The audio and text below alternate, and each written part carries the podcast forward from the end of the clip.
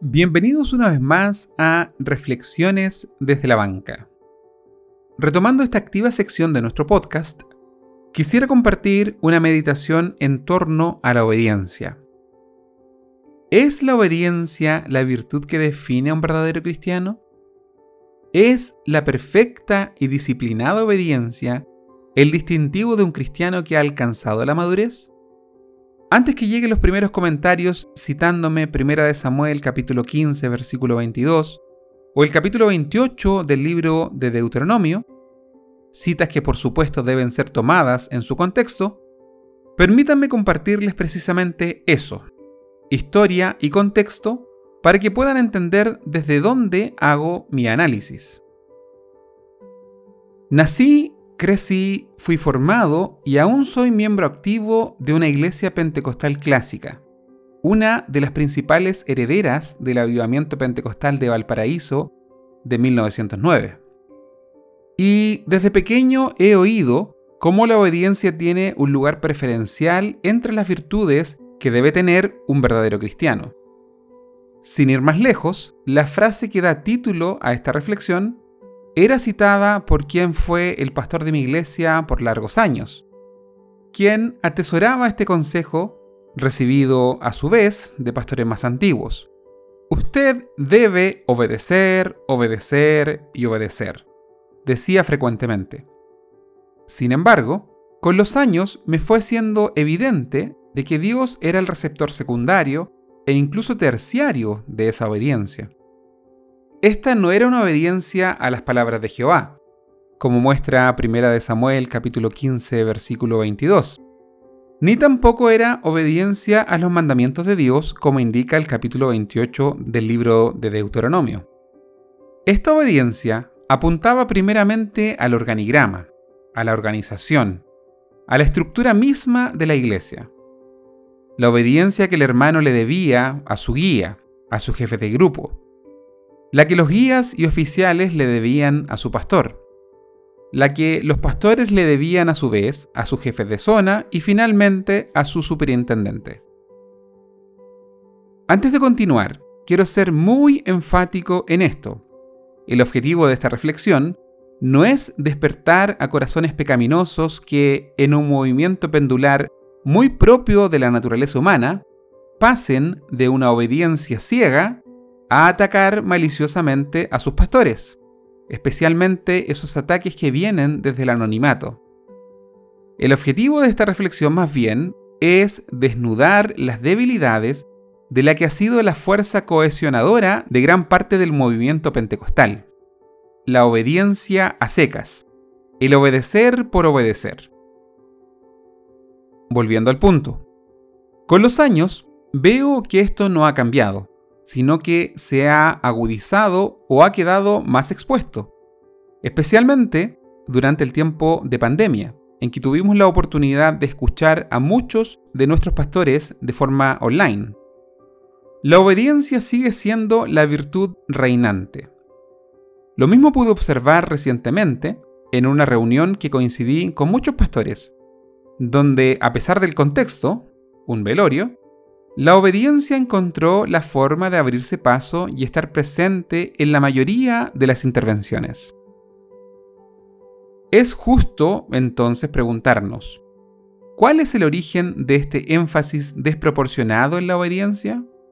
O planteado de otro modo, ¿cuándo la obediencia reemplazó al amor como virtud reinante?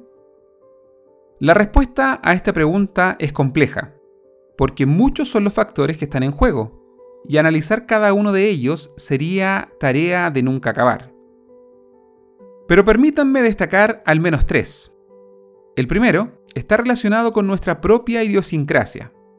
Chile, como país hispano, recibió una herencia católica romana por siglos, por lo que aún hay vestigios de aquello en nuestro carácter, temperamento, nuestra propia religiosidad y forma de entender la fe.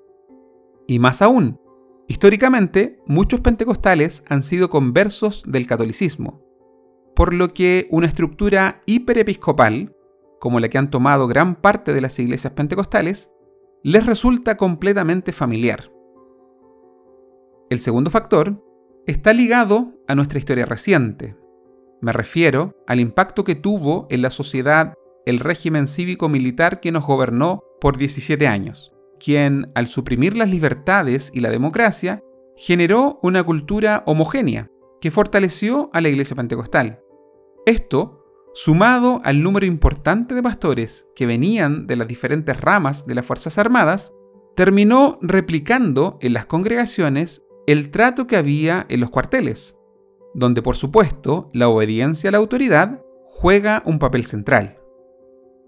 El tercer y último factor al que me quiero referir son los caudillismos, liderazgos autoritarios para quienes la obediencia a secas es completamente funcional y necesaria. Cuando una estructura eclesiástica se degrada y cae bajo este tipo de liderazgos, nace una figura papal, que debe ser reverenciada y obedecida sin cuestionamientos.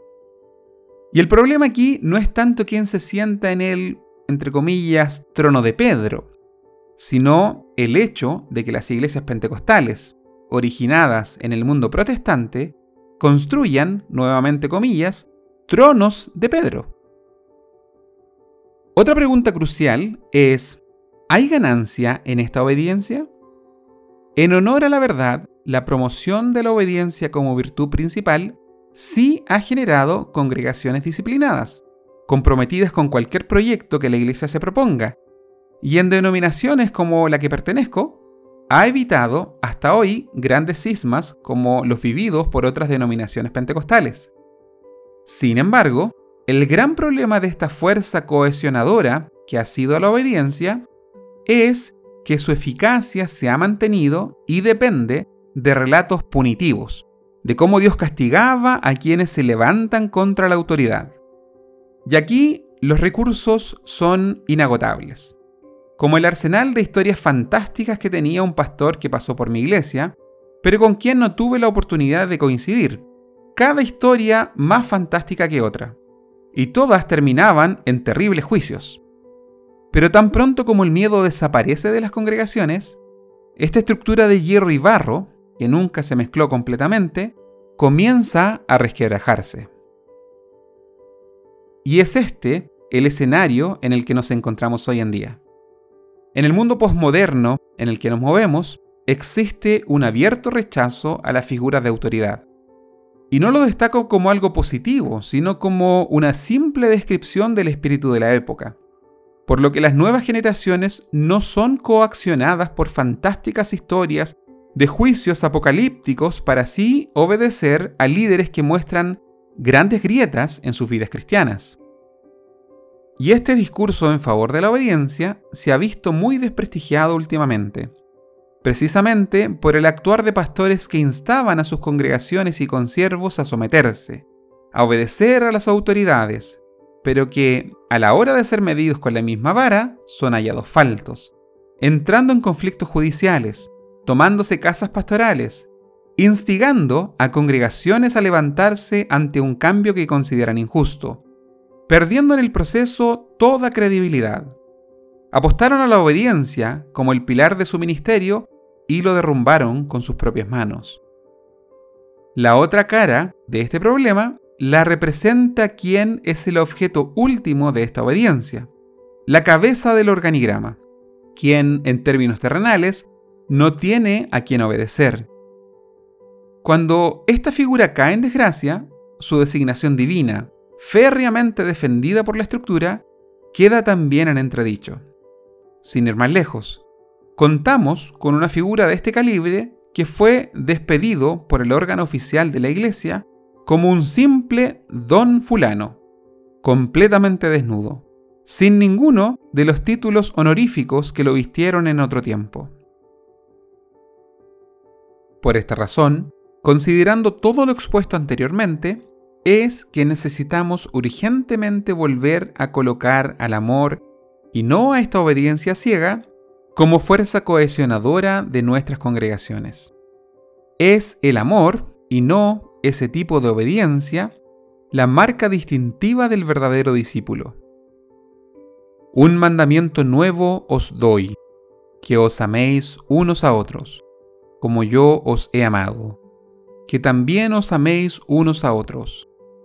En esto conocerán todos que sois mis discípulos, si tuviereis amor los unos con los otros.